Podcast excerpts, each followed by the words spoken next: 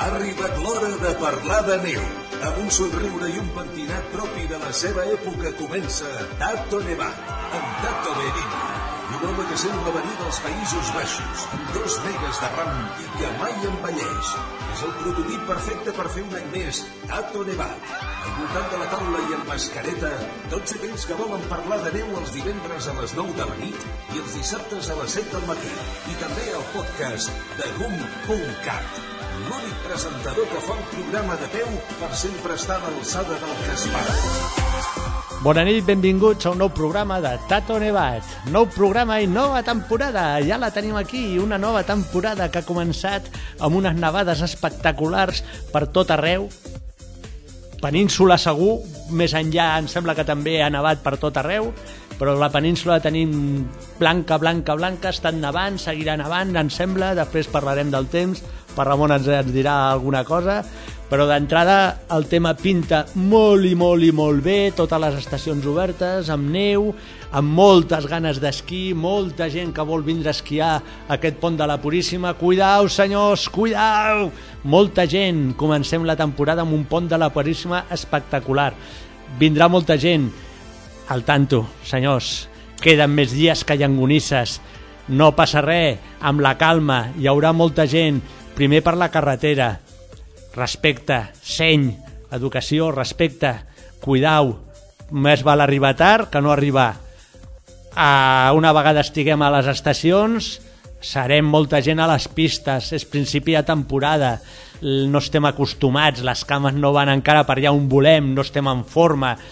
Cuidau, respecte, educació, hi ha molta gent a les pistes, en cuidau, les, les pitjors, els pitjors accidents que estan eh, s'estan causant últimament són per col·lisions i són dolentíssims. Amb molt de respecte amb la gent cada un va al seu ritme que ningú vulgui córrer més del compte. És principi de temporada encara no estem mm, escalfats per anar a tope com ho hem deixat a final de la temporada passada. Cal esquiar poquet a poquet cal esquiar bé, queden molts dies d'esquí i no pot ser que el tercer dia d'esquí de la temporada que va començar el cap de setmana passat ja el tercer dia ja tinguéssim un rescat amb helicòpter perquè un se'n va sortir fora de les pistes perquè no sé què, acaba de caure un metro i pico de neu a sobre del no-re, ha fet vent, tal, i la gent com bojos. Aquest, aquest ja se li ha acabat la temporada i queden molts dies de temporada, senyors. Cuidau, cuidau, queden molts dies molts dies per disfrutar, molts dies per passar-ho bé. És una temporada que pinta molt bé, hem començat molt bé, amb neu, amb fred, com les de antes, no? I, i llavors no val la pena, no val la pena que s'acabi tan aviat. Això Sobretot, clar, això respecte. clar. Hola, què tal, eh? Hola, Tato. Bona per Ramon, tu Aquesta per aquí. setmana et veig Hombre. nevat. Com estàs? Tenia ganes de sentir això, eh, per això. El què? Hola, Tato. Ah. Aquesta setmana Sí. et veig catxondo. Ha nevat. Però que molt no. cachondo, eh? Està, este, Oh, te- hombre, claro, Sí, sí, claro, sí, claro. estás- Pero, pero, Que te pero, deshaces. Tenemos la moqueta perdida. Dime, sí, clar, Però, però insisteixo en això que estic dient, molt catxondo, Sí, sí, sí, sí. però con la calma, con la Sí. calma, queden molts dies, molt respecte, molt cuidau amb el fora pista, uh, hi ha boletins de neu, hi ha partes de neu de, de, de l'estat de les, del, dels allaus, informem-nos amb calma, no passa res si el primer dia de temporada no hem fet una pala de bestial i tal, queden molts dies per fer-les. No passa Ja, res ja, si el ja, primer dia de temporada no hem baixat a, a 500 per hora perquè no passa res, perquè queden molts dies de temporada. I Bueno. és principi, cal escalfar que les cames i els genolls es posin al seu lloc i l'equilibri i tot, hem de començar Escolta. una altra vegada a posar-nos a to. Escolta, uh, tu fas aquest comentari amb això, jo en puc fer un altre per aquells que ens escolteu fora de la muntanya. Hem, hem sentit a dir a algú que hi, hi ha gent eh, que alguns, alguns, eh, que gràcies a Déu són pocs, eh, estan anul·lant reserves perquè vindrà mal temps i tal. Aviam, els mitjans tradicionals eh, no parlen de que tingui que ser una, una setmana santa, perdó, una setmana de puríssima. Sí, no- eh, no acabis la temporada, que just la comencem, home. No, no, però que, que sigui una puríssima eh, dolenta o meteorològicament inestable, Sí. per dir-ho d'alguna manera. sí. Jo el consell que dono és que no facin cas a allò que diuen els telèfons mòbils, perquè és la destrucció massiva del, teu, del teu propi divertiment, per l'amor de Déu. I per tant, jo, per lo que he pogut veure en diferents comunicats meteorològics, home, hi haurà una miqueta de moguda meteorològica, però sí que s'espera que pugui ser un bon, una bona setmana de puríssima, vaja, i de, con- de la Constitució. No? Potser més cap a meitat, però bueno, uh, veurem, encara està per definir. Digues, digues. Però que- de totes maneres, estem a la muntanya. Home, clar, La muntanya ja sabem com és, no? O deberíamos saberlo ja. si no? neva fa bon temps. Correcte, Eh, hauríem de veure correcte, d'aquesta manera. i aquí els canvis poden ser molt ràpids i un dia igual t'han dit que farà mal temps i resulta que a mig de matí s'ha aixecat i, i al final acaba sent bo, no? I si fa mal temps que està nevant, la neu està més bona. I tot és qüestió de, de prendre-s'ho amb calma i d'anar fent i, i cada un al seu ritme, no? Ha arribat l'hora de parlar de neu. Amb un somriure i un pentinat propi de la seva època comença Tato Nevat, amb Tato Berini.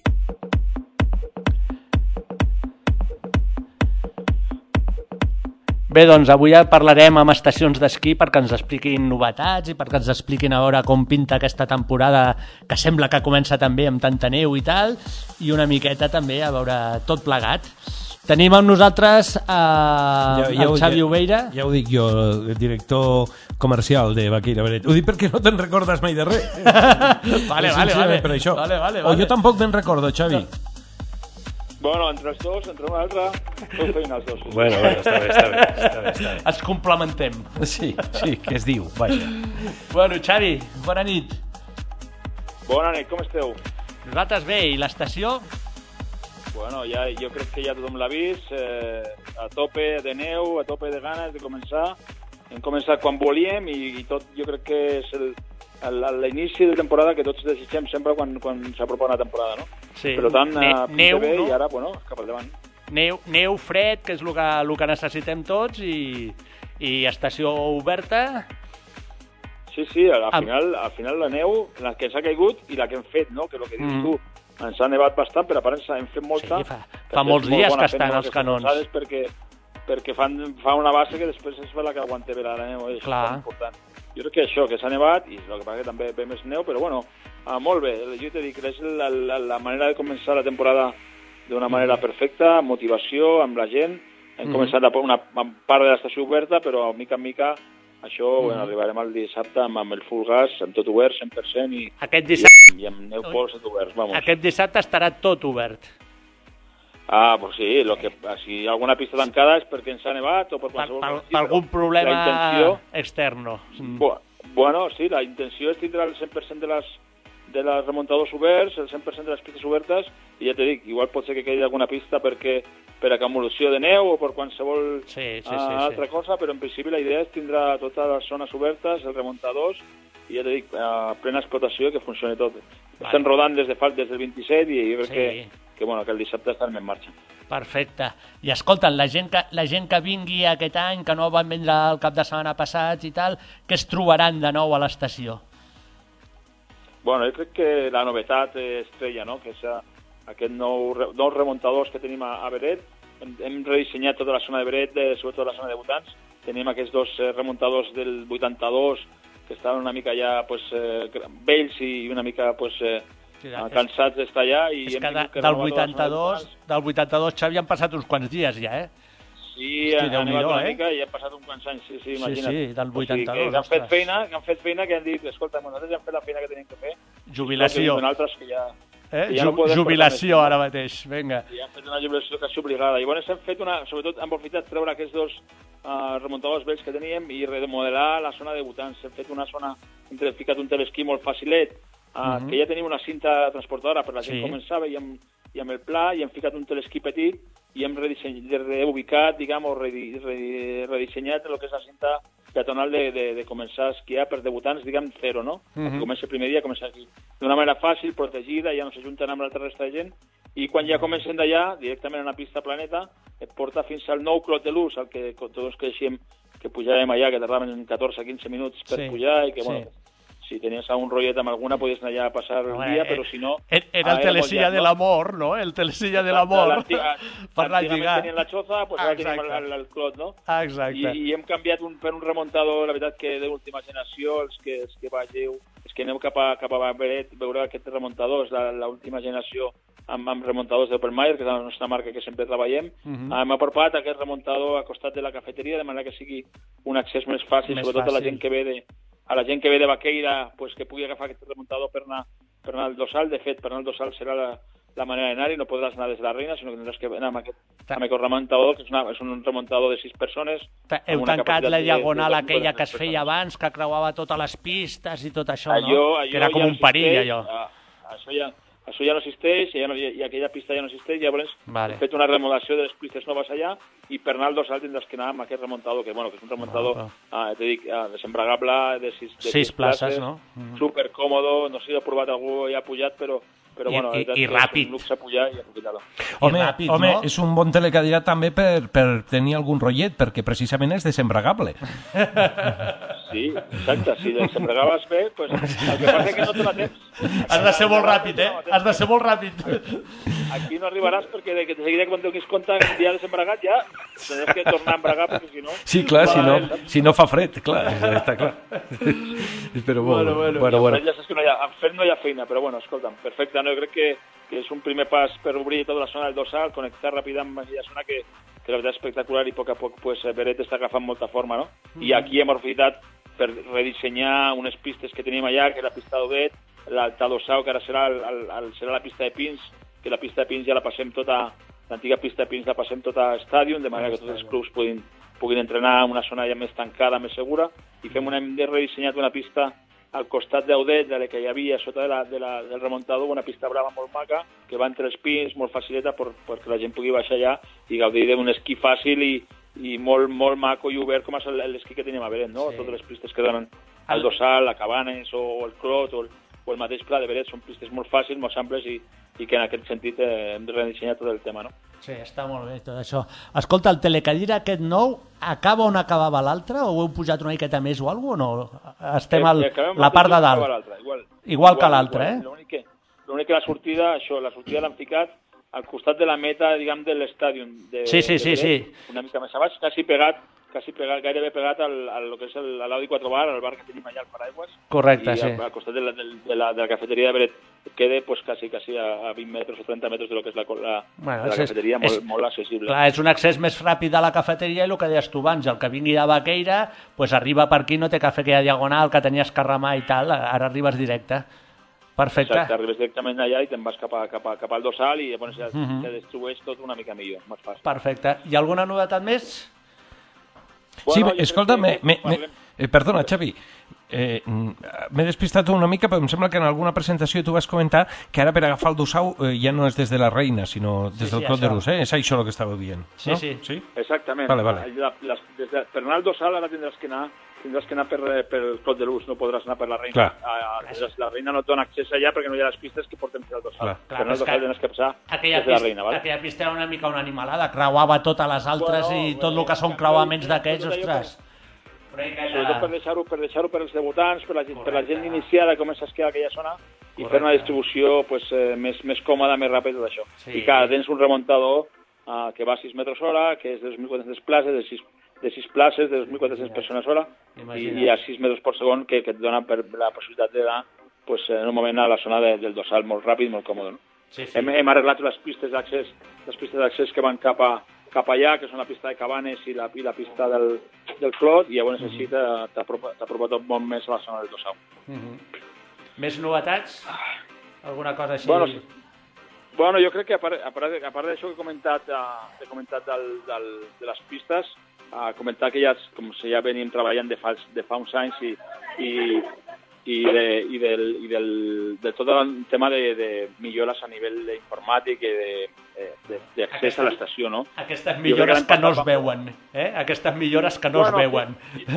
Jo crec que sí que es veuen, perquè l'any passat vam fer, diguem, vam fer tota la tona de, tot, tot el tema de, de, de, de digitalitzar tot el tema dels, dels passes i l'accés a l'estació per evitar cues, Mhm. i això va ser un primer pas. L'any passat una mica a correcuita, i aquest any ja l'hem, diguem que perfeccionat. L'any passat jo crec que va anar bé, i um, aquest any ja pues, la tenim ja instaurat i funciona molt bé. La gent no hi haurà les guixetes, no? ja seran Correcte. puntos d'informació en el qual alguna persona podrà anar a buscar aquest, aquest vaquera ticket per recarregar però, i la, o una venda puntual de, de, dels forfets que siguin um, d'algun tipus especial, diguem més de 60 anys o més, més joves de, de 6 anys.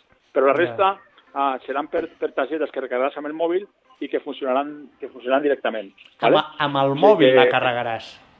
la carrera al mòbil o, o, o des, del, des del teu ordinador. Ahà. I és molt còmode, perquè tu, qualsevol targeta que tinguis, uh, que, que pots agafar a l'hotel mateix o, al, o a les oficines d'informació o inclús a les oficines que tenim a Madrid o Barcelona, tu agafaràs la, la targeta i amb el mòbil la carregaràs o amb, el, o amb, la, o en la pàgina web i una, vez, i una cop carregada per dies, um, aquesta targeta la tindràs durant tot l'hivern, ¿vale?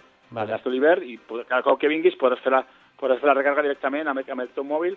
Per això és important que la gent que la gent es descarregui la- l'aplicació eh, i que puguis fer pues, amb aquesta aplicació la carga directa amb sistemes de pagament. Pues, tenim, hem, hem instal·lat l'Apple Pay o el, o el Google Pay, que la gent al final aquestes coses, un cop ho tens al teu ordinador i a la teva, i la teva aplicació és molt més fàcil fer-ho i molt ràpid, no? molt àgil. Clar, I a és, més, un, és un pas molt important i que, que estem treballant amb millores i, i aquest any hem afegit la millora que abans no podies carregar si no tenies el suport, el que diem al Vaquera Ticket, tu no podies carregar el forfet perquè no tenies el suport.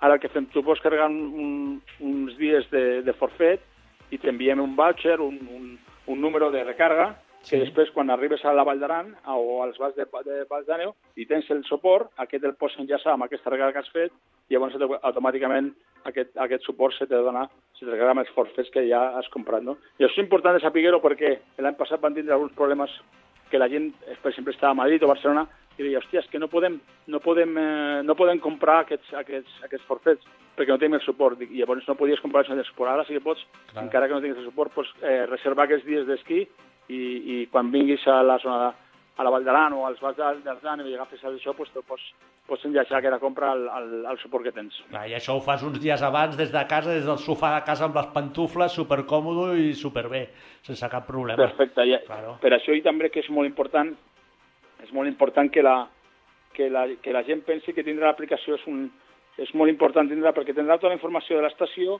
i tindrà una zona, zona privada de manera que la recarga serà molt automàtica quan ho faci si algú la gent ho prova i ho fa eh, veurà que ràpida és la recarga i, i això és molt més còmode no? també Claro. pues, si no vols fer-ho pues, podràs fer-ho a través de la pàgina web el que vulguis però és molt còmode aquest Claro. és un, un model que tenim després sí. tenim el model Vaqueira Pass que és que és una mica més un, un, un format una mica més personalitzat, un, diríem que és més com el forfait de temporada que tenim antigament. De fet, Ah, tot el que té forfait de temporada aquest Vaqueira Pass, Sí. però aquest Vaqueira Pass també, si no vols fer carregar de temporada, pots fer la recarga per dies. Llavors aquest té, té un, un preu especial, però aquí ja tenim que, tens que enviar la foto, carregar, t'ho enviem a casa. És una mica Mm. més, eh, diguem que és una targeta més nominalitzada i més personal per cada persona. Ja, però aquest, aquest lo normal seria o, o és que la gent se'l carregui per, per, per la temporada sencera, no? I, i d'una Sí, temporada a l'altra el és pas ben el tens i et serveix. Exacte, són tres anys, normalment diguem, diguem tres anys, igual podem fer-ho més, però de moment Tres són tres anys, que la targeta aquesta dura tres anys. De fet, ara la recarga de tothom, no sé si vosaltres ho heu fet, però la recarga del de temporada està molt fàcil. Tu Mhm. Sí, entraves sí, a, sí. a la teva zona privada, Sí. dius, eh, recarga, pagaves, i automàticament el teu, el teu passe que tenies l'any passat, automàticament podies anar a buscar, no tenien que tornar a fer una altra targeta, me la nova foto. Exacte. Exacte. I si vols canviar la foto, doncs entres a la teva zona privada, canvies i t'enviem Mhm. la targeta amb una, amb una foto nova, no?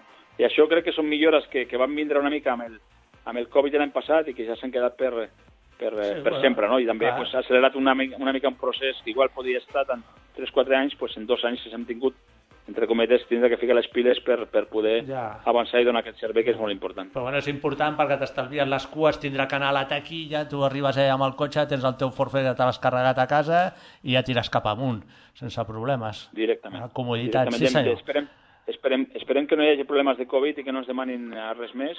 Uh, sabeu que a partir de, del divendres uh, ja demanarem el, el passaport de Covid a la restauració Mhm. i això també també aplica a la restauració del, de la- del- de l'estació, vull dir que si tens que entrar en una, a qualsevol dels bars o restaurants de de l'estació tindràs que, que presenta el passaport Covid, per això Clar, aplica a tot arreu. això és... el que són, remo... lo que són, lo que són remuntadors i, i pistes no tens que portar el, el Covid. Clar, això és important per això que, que, que ho puguem dir a la ràdio, que la gent se n'enteri perquè la gent vagi preparada, que ja tingui la, la, la, el codi el codi allà posadet al mòbil, que no tinguis que estar allà 3 hores buscant-lo, ara no tinc cobertura, no sé què...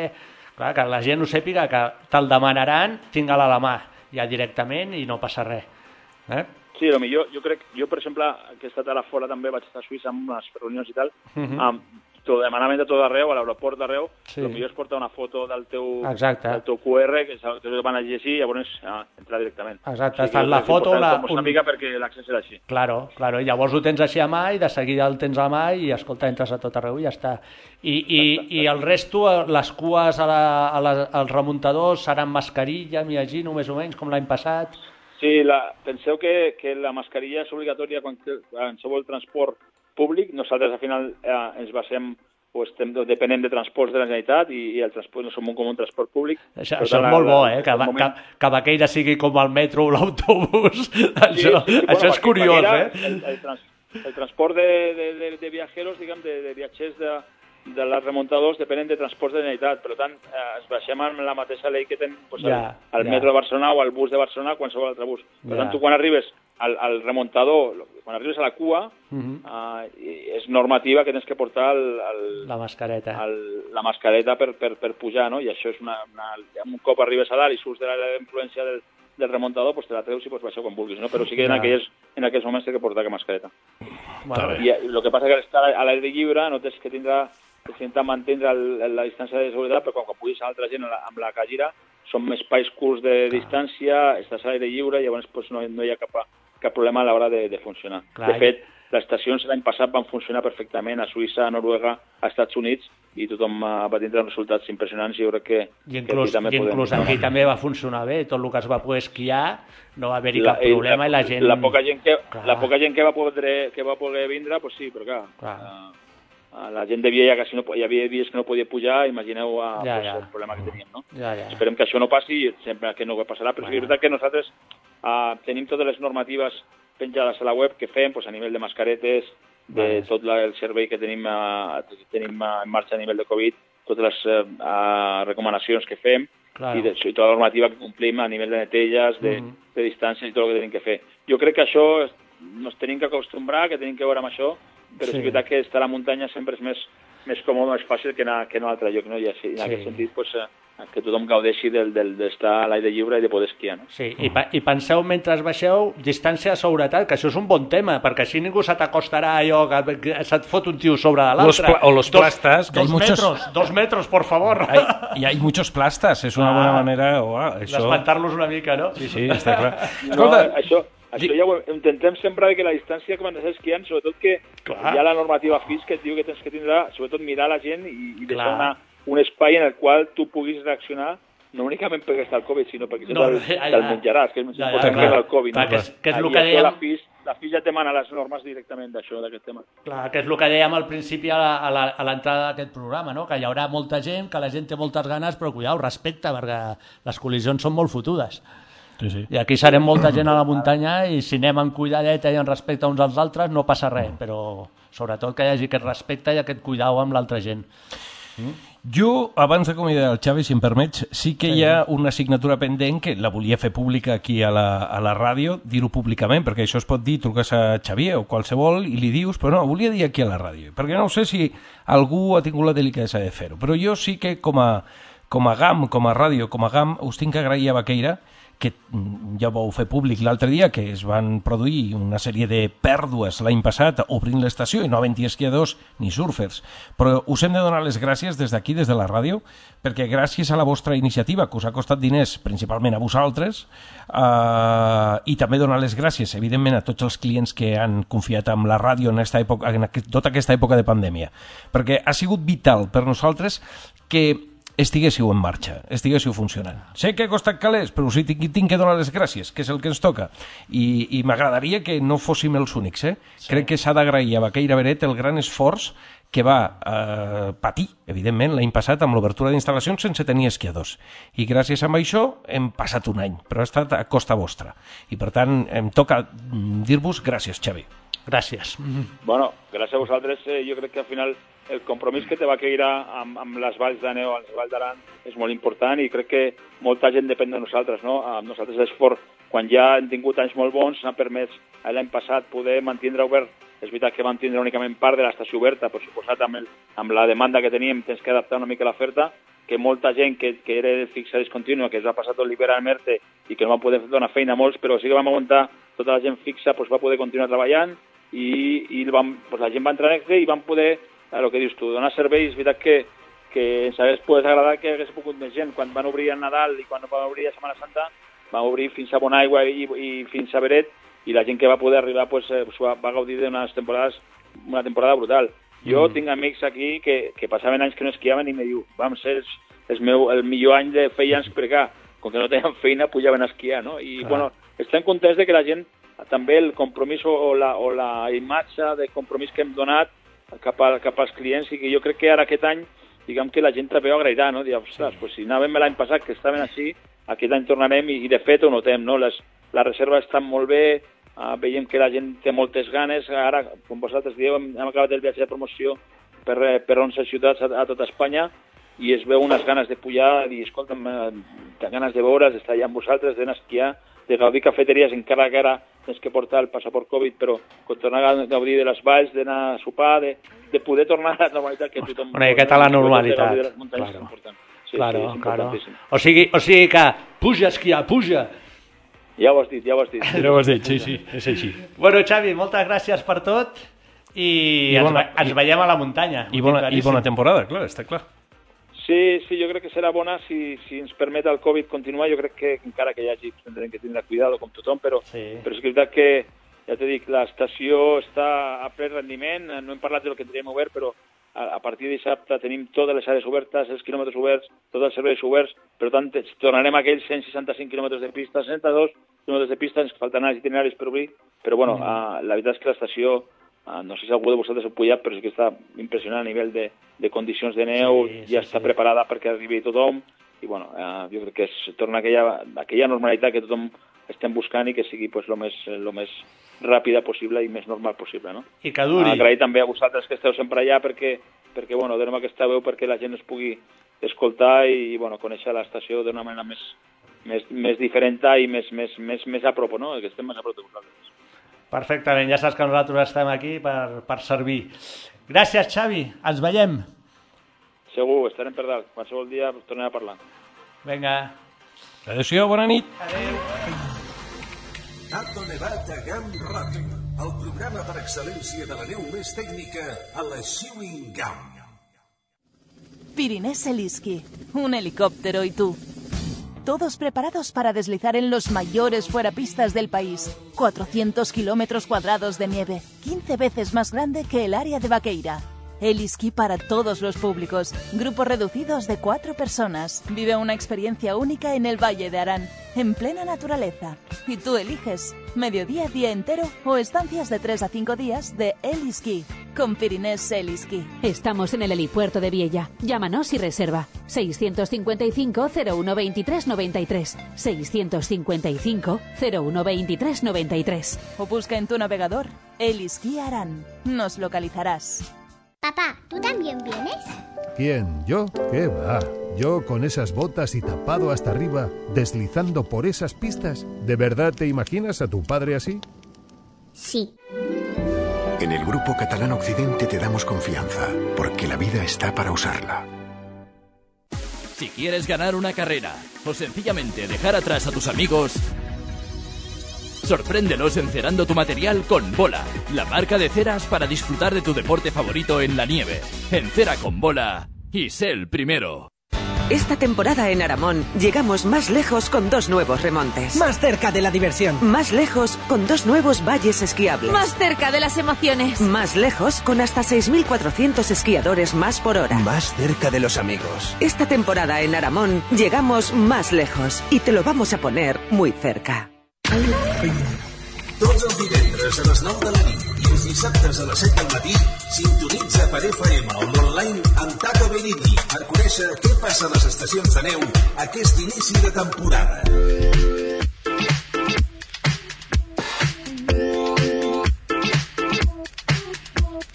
I ara saltem a Cerler per parlar amb el director de l'estació, Gaby Mur. Buenas noches, Gaby. Buenas noches, bona nit. Bona nit, bona nit, molt bé. Eh, Ga- Gaby, ¿cómo tenemos eh, el, el inicio de temporada? ¿Abrís este fin de semana? Sí, abrimos, bueno, tenemos intención de abrir, abrir mañana, ya mañana, viernes. Sí, sí, sí. Y bueno, vamos, eh, aquí, eh, bueno, nos nevó fuerte, pero también nos ha hecho viento fuerte en cotas altas, que bueno, aquí, bueno, es, es un clásico y tenemos que pelear con él. Ya, ya es lo que tenéis, ¿no? Sí, sí.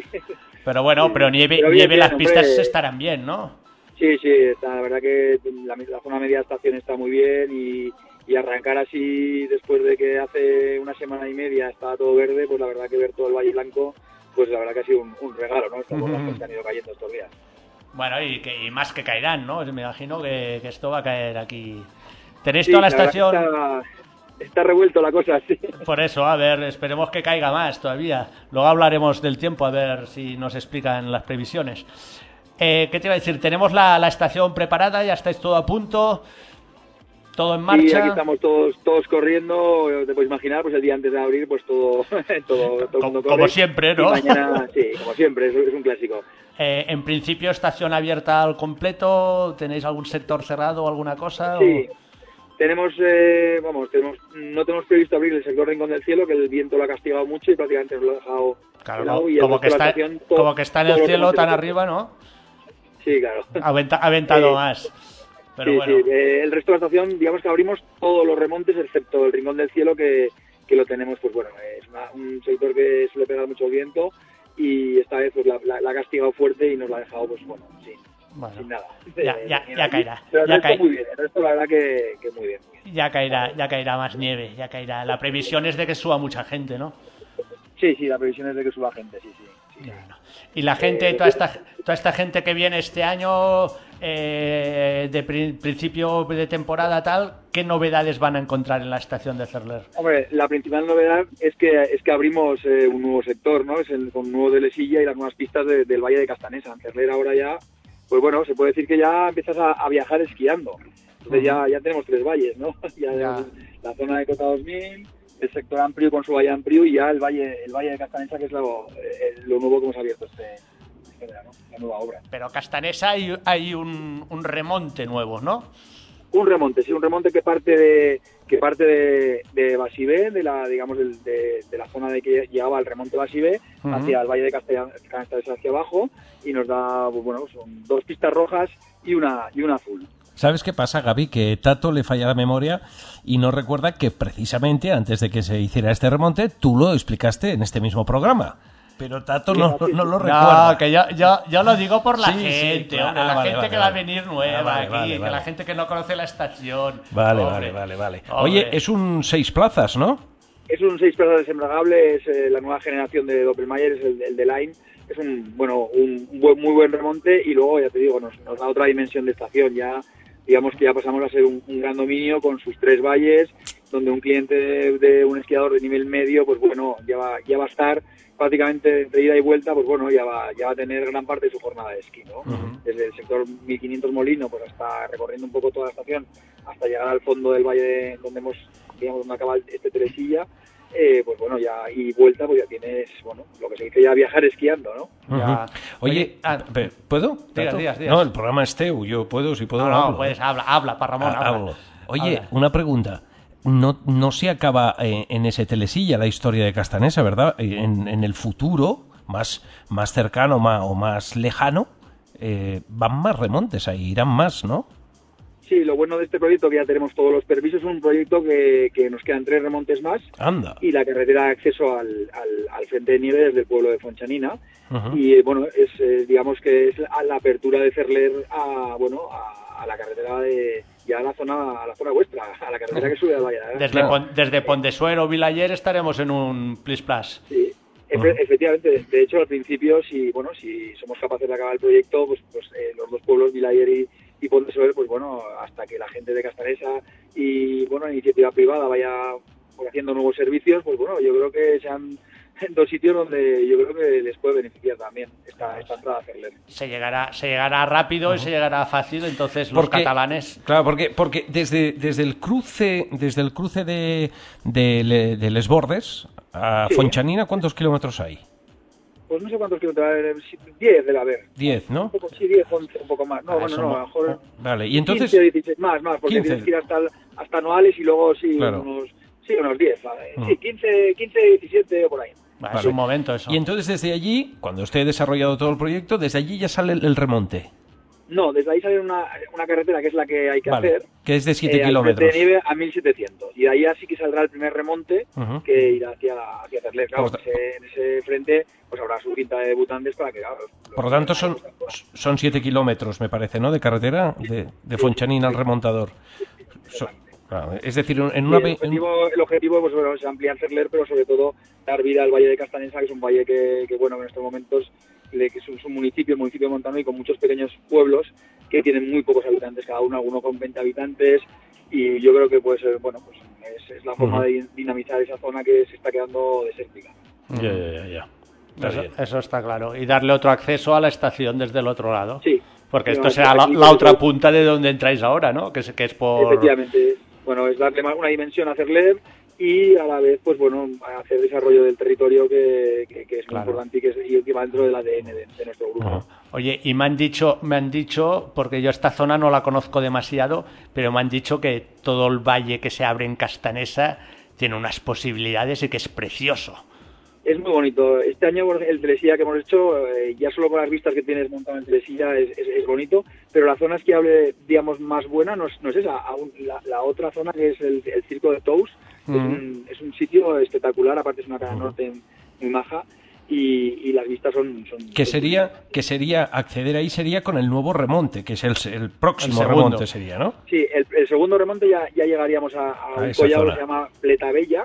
Nos Ujú. quedaría una cara norte buenísima de vuelta, pero aún estaríamos esquiando solo en Cerler. O sea, habría que volver otra vez a Cerler. Nos Claro. quedaría pues llegar a, a- a ese frente nieve y lo más importante, pues eh, la, la carretera que en estos momentos desde el gobierno de Aragón se está presentando pues bueno para realizarla por los fondos por los fondos estos europeos.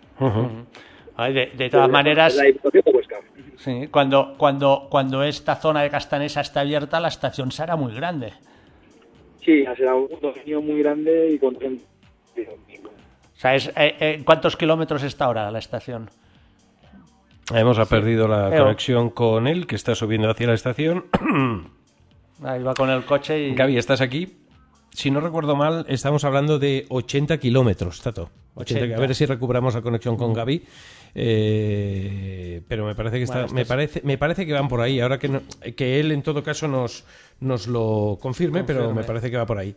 Pero claro, es un proyecto con unas expectativas, por lo que nos han explicado, bastante amplias y grandes Claro, claro. y que permite, eh, mm, a ver, mirándolo como unos ojos, darle más proyección a toda la zona de montaña, ¿no? Y, Claro, y que claro. haya más, muchas posi- muchas más posibilidades. Se ha cortado, se ha cortado. Gaby, sí, se ha cortado. Que me- Se ha cortado, ta- estoy, aquí tanto- por, por la carretera subiendo al. Ya, tanto, Sí, sí. tanto te estaba preguntando de cuántos kilómetros queda ahora la estación. Yo le he dicho, le he dicho 80, no lo sé si me he Sí, sí, equivocado. ahora queda 80, sí, ahora queda 80. Ahora estamos en 80 y cuando tengamos lo de Castanesa se amplía bastante. Sí, intenta- se intentará llegar, dejar la estación a unos 100 kilómetros. A los 100, 100 kilómetros.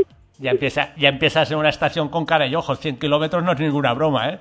No, ya sería un gran dominio y yo creo que ahí, pues bueno, ya, ya nos plantaríamos. Pero te digo, ahora lo que hay que hacer es el proyecto con cabeza, eh, mirando pues que pueda así, bueno, pues que, que con nuestra propia explotación se pueda ir pagando y, y, bueno, y sin hacer locuras, ¿no? Que para, para, bueno, para que seamos también, pues bueno, sostenibles, pero Claro. como, como estación, ¿no? Claro. Entonces, es, es la idea que tiene el grupo. Ir poco a poco, ahora vamos a ver un poco, pues tenemos la experiencia de este año en Nuevo Valle, que siempre te dan experiencias nuevas, porque tampoco, bueno, sí conocemos cómo funciona la nieve, pero bueno, seguramente de lo que hayamos previsto este año, seguramente cambiaremos cosas, cambiaremos plazo de pista, porque, pues bueno, nos lo va a dar un poco la experiencia. Claro. Y, y, bueno, ir creciendo poquito a poquito y, y llegar a- hasta ese valle que es, es fundamental también para los habitantes de la zona de Castanesa. No os durmáis en crecer poco a poco porque Tato también creció poco a poco y se ha quedado pequeño. Claro, claro. Claro, claro, No, claro. Poco a poco no quiere decir parados. Ah, vale, decir- vale, vale, ¿Cómo sois? ¿Cómo Sin sois? prisa, sin prisa pero sin pausa. Mira, Poco y- y- mira que el abuelo vend- vendré, vendré a hacer leer y os voy a dar caña, ¿eh? Seguro que sí. Vamos a hacer unas bajaditas y os voy a dar caña, ¿eh? A ver, hombre, tanto meterse aquí con el abuelo. Él vacila mucho, pero hay que esperarlo también a él. Sí, sí, claro. Cuando Pero llevaba dos costillas sí, rotas sí, me esperabas, sí, tío. sí, sí, sí. Ay, amorro Sí, tienes. sí, sí, sí. Ay, amorro. Bueno, Gaby, y, y- y- y claro, nos centramos en, en el tema Castanesa, pero bueno, supongo que en la estación se han hecho más inversiones, ¿no? Eh, sí, bueno, eh, como todas, pues, bueno, hemos, hemos eh, seguido mejorando la, la nieve artificial y con una sala de bombas nueva y bueno, y este año pues, mejorando en servicios, pero este año realmente eh, para nosotros ha sido, nos hemos centrado mucho en esta inversión. Perdón, pues luego hemos, hecho, hemos hecho remonte. Ay, perdona. Se nos va a ahogar. Se, se nos ahoga ahora el tío. A ver, Oye, que eres el director, ¿eh? Tú no Sí, puedes sí, pringar no, ahora, claro, ¿eh? claro. No fastidies. te daríamos unas palmadas en la espalda para que poder... Sí, pero nos quedas un poco lejos. pero claro, no, no. Remonte, eh, pistas y nieve artificial. Está- Es una obra muy gorda. Es eso. ¿Sí? Ya. ¿Estás, ¿Estás bien? ¿Puedes continuar? ¿Sí? Madre mía. Pega un trago de agua, que Sí, no sí. tienes. Esa- la altura, No, eso estoy, es... estoy en el coche aquí en mitad de la carretera del Ampli. No tienes nada. Además estás solo. Sí, pues solo con la una aquí arriba. Está bien, está bien. No, no, bueno, no. Para, para autodarte palmaditas un poco vale en la espalda. Bueno. Sí, sí, está claro. Dime, dime. Oye, Tato. Sí, eh, este te iba a decir, el, el tema, el tema COVID, ¿tenéis todo preparado? ¿Cómo van a ser las, las precauciones que hemos de tomar en la estación y todo esto? Pues la, que la, la que la, la normativa, ¿no? En, en lo que es una estación normal, pues bueno, mascarilla en colas, entre monte y poca cosa más, ¿no? Y lo importante, y luego pues en la hostelería pues nos, nos acogemos a la norma de, de hostelería de, de- de la comunidad. O sea, será, bueno, claro, la comunidad te has dicho, claro, aquí en Cataluña nos van a pedir el, el código QR para entrar en cafeterías y estas cosas. Pues si llega aquí, pues tendremos que hacerlo igual. Vale, al final acabará llegando. Supongo que irá cayendo en cadena y si es así, pues así será. Y si no, pues nos- nosotros nos iremos adaptando a lo que nos marque la, norma autonómica en cada momento. Claro, claro. Esperemos, esperemos que no sea como otros años y que nos dejen esquiar, que pueda subir la gente a disfrutarlo, ¿eh? y a ver, que funcione y que podamos seguir evolucionando, porque claro, depende de que venga gente para poder hacer más inversiones. Efectivamente, a eso me refería yo antes. Claro. que espero que sea un buen invierno para que, bueno, pues bueno, recuperarnos del palo del año pasado, que Ujú. fue muy gordo para las estaciones.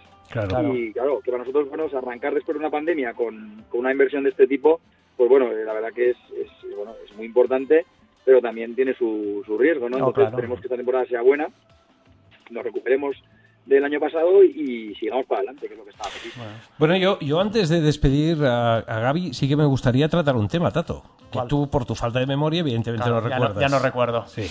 Y es que Pero para eso te tengo aquí sentado al lado. el 26 de diciembre, Correcto. Cerler celebra su 50 aniversario. Sí, el 28, el 28 de diciembre del 28, 71 se 28. abrió Cerle. 28, Eh, pero eh, que es- que 28 santos inocentes. Por ¿eh? eso, ¿Nos lo por eso, creemos o no? Pues claro, el año, el año pasado celebraba el aniversario Candanchú, si no recuerdo mal, Panticosa, ¿no?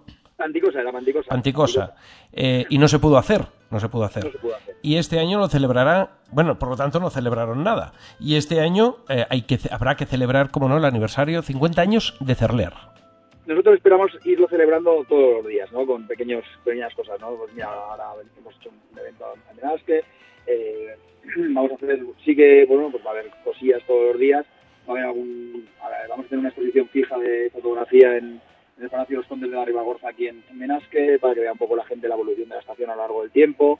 Habrá algún, algún evento musical también a lo largo de, de la temporada, tanto clásico en Benasque como más de DJs en, en zona en zona de Cerler. Esperemos que se pueda realizar con normalidad a, la- a mitad de temporada. Algún evento deportivo también vinculado al 50 aniversario. Bueno, irán saliendo cosas para que no sea solo un evento único a lo largo de la temporada, sino que a lo largo de los fines de semana o semanas concretas, bueno, la gente pueda, que va a visitar Cerler, pues bueno, sienta que está pues en una estación que este año cumple 50 años. Que se, que se dicen rápido, 50 años. No está mal. No está mal. no, sí, justo, mira, yo tengo 51, yo creo que he, cre- he- he- he crecido al lado de como que iba creciendo la estación. Has crecido con la estación tú. Va, esa, esa te iba a decir, yo de 50 años no sé si tengo en casa algún esquí. Yo ya esquiaba hace 50 años. Pero de 50 no sé si tengo, pero de 35 o 40 yo creo que encontraría algún esquí en casa, ¿eh? O sea, si montáis el alguna 70 historia así de, de viejas glorias, avísame que, que lo- los encero y aparezco por aquí rápido.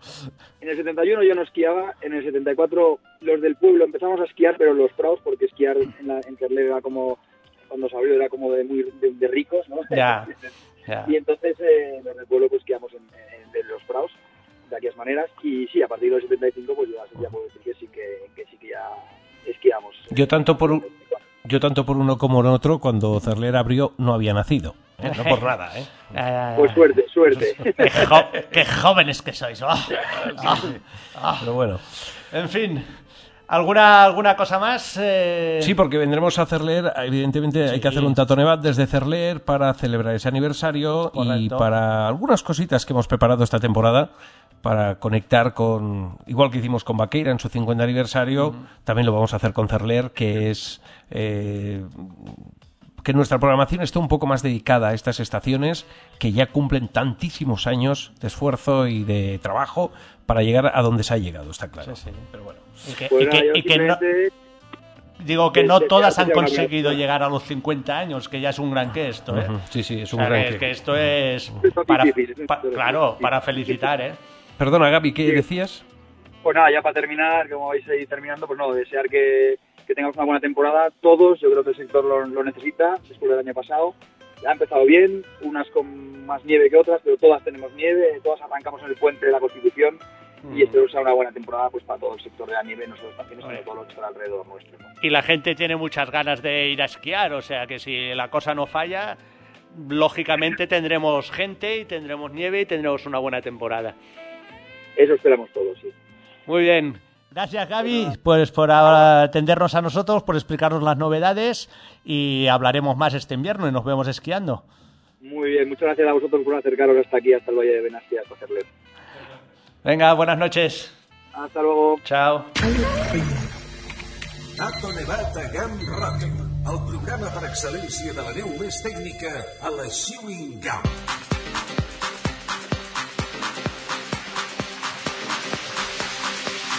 Bé, doncs continu continuem i ara es toca parlar del Sí, temps, no? parlar del te- parlar del temps perquè- Que és perdre perquè- el temps, diuen, no? Alguns. Sí, sí, diuen Parlar que del temps és perdre el és temps. perdre el temps, depen- depenent de com tu miris, hi ha Sí, gent que hi creu més, que fa el que li dona la i hi ha, gana, hi ha, hi ha gent que hi creu menys, i hi ha gent que hi creu més, però I hi ha gent que Jo- creu on no té que creure i hi ha gent que no, creu escolta, els que en saben. jo, jo hi crec amb el temps, per exemple, quan veig a un meteoròleg que et dona el temps. Una altra cosa és que encerti o no el pronòstic meteorològic, Mm. però de creure, acabes creient, és un ésser humà que s'ha fet una feina per eh, desenvolupar una, un pronòstic en el Sí, temps, sí. no? Sí, sí.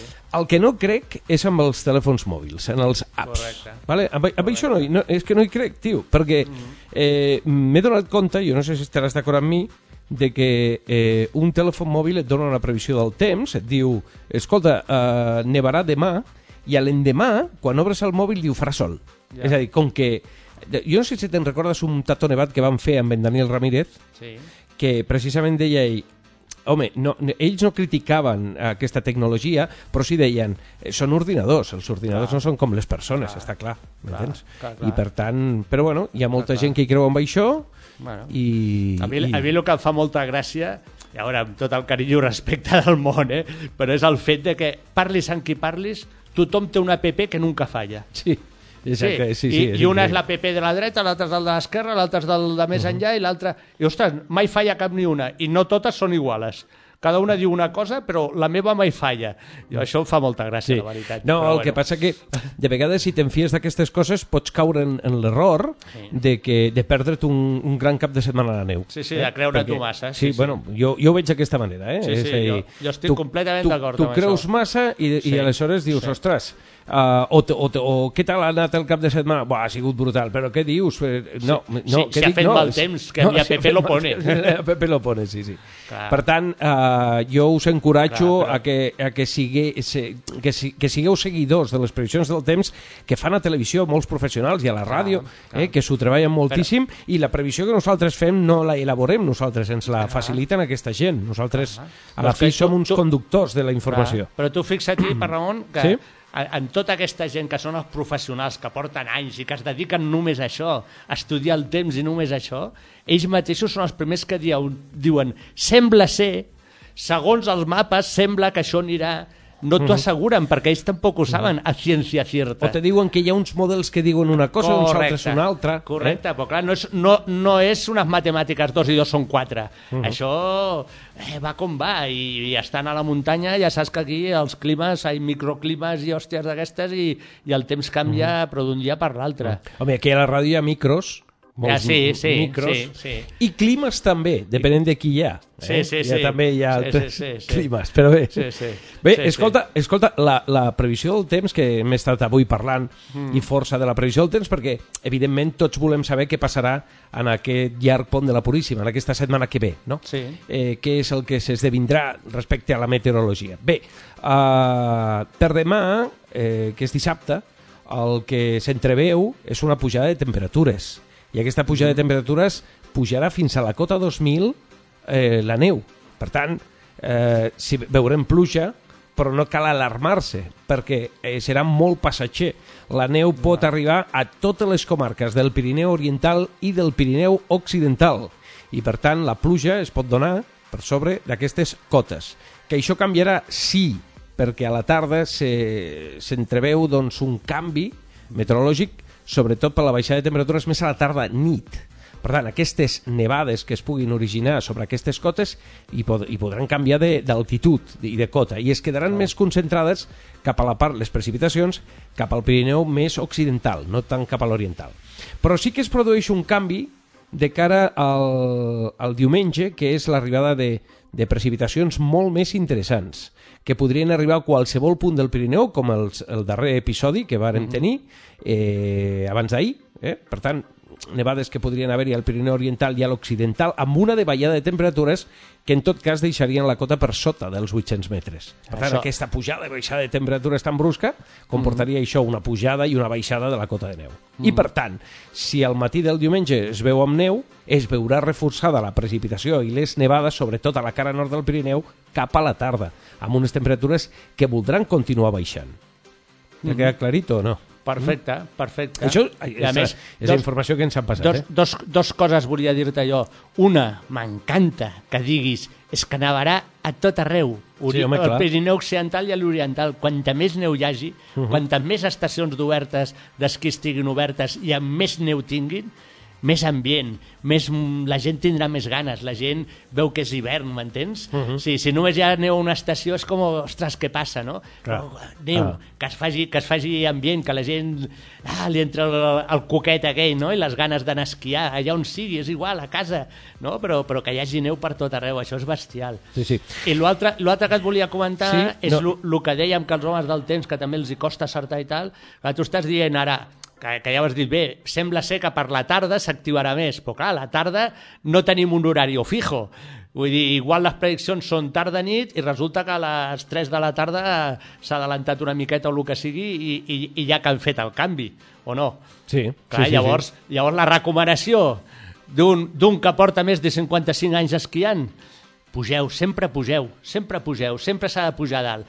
Que fa més mal temps, tal, una miqueta de cafeteria, public relations, tal, perquè moltes vegades comença fent un mal temps i té que canviar la tarda i això s'adalanta i de cop i volta s'obre, et queda un dia espectacular i t'has quedat a casa amb una cara de, de tonto que no t'aclares. Ja, ja, ja. Bé, uh, si em permets, anem a, anem a mirar la setmana, les, la setmana que ve, que, que és el que s'entreveu, no?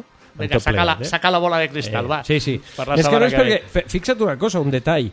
Uh, avui hem parlat amb, amb de Baqueira Bret i hem parlat Sí. de Cerler. Sí. Cerler precisament avui ha inaugurat la, la temporada Sí, sí. i ho ha fet amb molt vent, perquè Amb ja, molt ja ha bufat molt el vent a la vessant sud del Pirineu, Sí. mentre a la cara nord no era el mateix, sí que hi havia... No, no, sí, a l'àrea àrees de Bonaigua i tal, sí, el vent més fort, Sí, jo he vist- amb jo he fort, vist vent alguna fort. muntanya avui- Mhm. avui- Baiter 2000 amb, fo amb vent fort, Sí. és a dir, que era tot el Pirineu Oriental i Occidental a la vessant sud. Sí, jo he vist alguna muntanya que dic, ostres, si, si allà hi havia més neu i això és del vent que fet ja Clar, avui també. a, aquest vent del nord és el que tindrem aquest cap de setmana i que s'extendrà als inicis de la setmana que ve. Vent del nord, i per tant vent Mm. que serà més fort o més... Eh, més de respecte, per dir-ho d'alguna manera, la vessant sud del Pirineu. Mm. Més intens. Però bé, potser no serà tan intens com els episodis que hem viscut avui. Eh? Vale. Per tant, dilluns, eh, la matinada del dilluns, del diumenge al dilluns, eh, doncs continuaran produint-se aquestes precipitacions i aquestes nevades.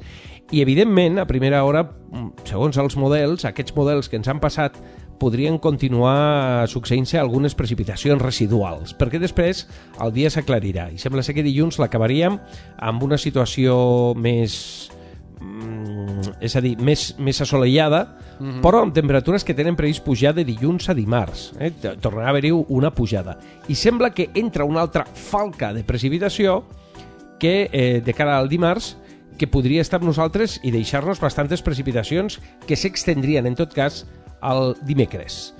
I sí, hi ha en renou meteorològic amb aquests models, mm, el dimarts, dimecres, dimecres, dijous, no sé, això que deia un company del temps, no? que entre models i models uns diuen una cosa i uns altres Clar. diuen una altra cosa. Clar. Però bé, eh, se n'espera... Vaig sentir una, una companya del temps que deia que a mitjans de la setmana que ve ella considerava, creia, de que tindríem ja una molt bona setmana. I per tant, Mhm. si els festius, que són a començament de setmana, queden sota uns paràmetres d'inestabilitat, aquesta aniria desapareixent a mida que vagi avançant la setmana. Veurem tot Perfecte. plegat, eh? perquè sí que es veuen passar fronts i que ens visitarien divendres i tal.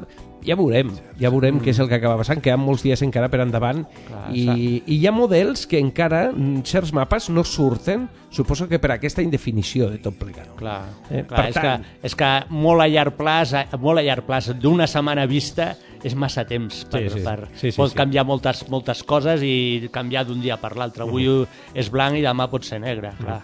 Home, tal i com vam sentir el Daniel Ramírez parlar sobre la meteo, eh, Mm. sí que ens deia que, ostres, s'havia obert com una porta a, a, pel que era tot de nord Sí. i, que, i que bé, que, que la circulació de- d'entrades de, de nord seria acusada.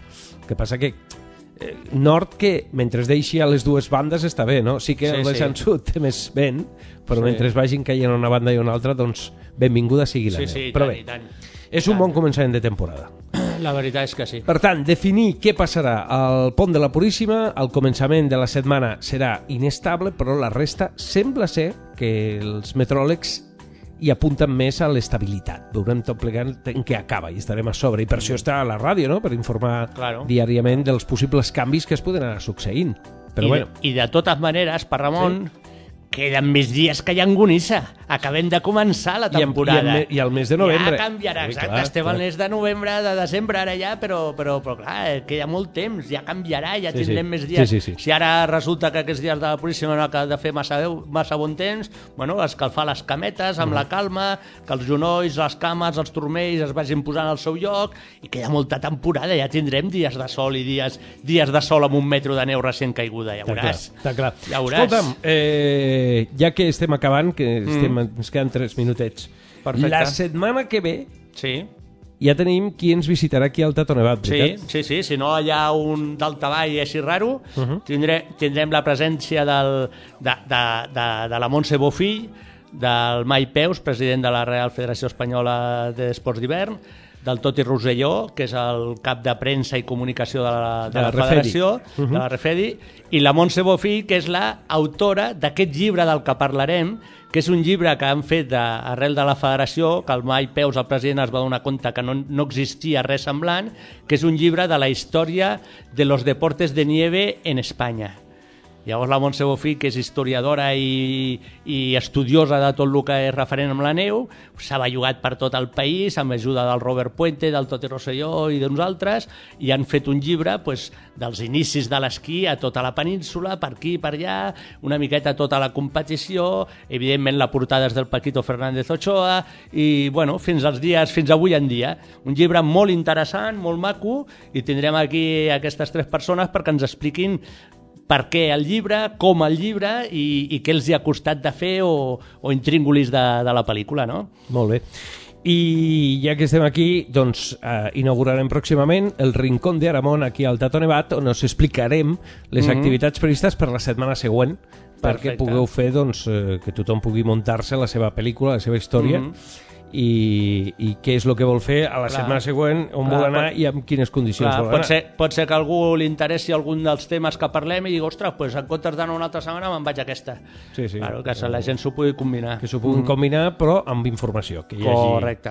Que hi hagi informació. Correcte. I, per tant, doncs això, només cal que sapigueu que us heu d'abrigar i amb tota la neu que ha caigut a les estacions tenir molt en compte el risc de llaus, que és Sí. una altra dada que, Sí. que, que us venim aquí explicant dia rere dia Sí. i que la veritat eh, ens fa tremolar de vegades, eh? Sí. Ens fa Sí. tremolar. Sí. Eh? Això ho hem de parlar amb el Tato moltes vegades Sí, sí, i fa sí. tremolar. Sí, perquè sí. només començar la temporada ja va haver-hi un rescat Sí, setmana. tercer dia d'esquí i ja va haver-hi un que ja ha fet la temporada. Dius, sí. coi, tres dies d'esquí només t'ha durat. Mm, malo. Ja. Queden molts dies. Us ho dic, us ho dic sempre.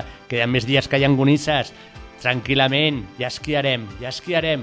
No fa falta ser, ser un ànsies. Eh? Que n'hi ha molts d'ànsies. Masses, masses. Eh? De totes Però- maneres, puja a esquiar, puja. Sí, i amb aquestes condicions. Molt bé. Correcte. Perfecte. Res, doncs, fins aquí el programa d'avui. Us esperem la propera setmana. Nou programa de Tato Nevat. Tots els divendres a les 9 de la nit i els dissabtes a les 7 del matí sintonitza per FM o l'online amb Tato Berini per conèixer què passa a les estacions de neu aquest inici de temporada.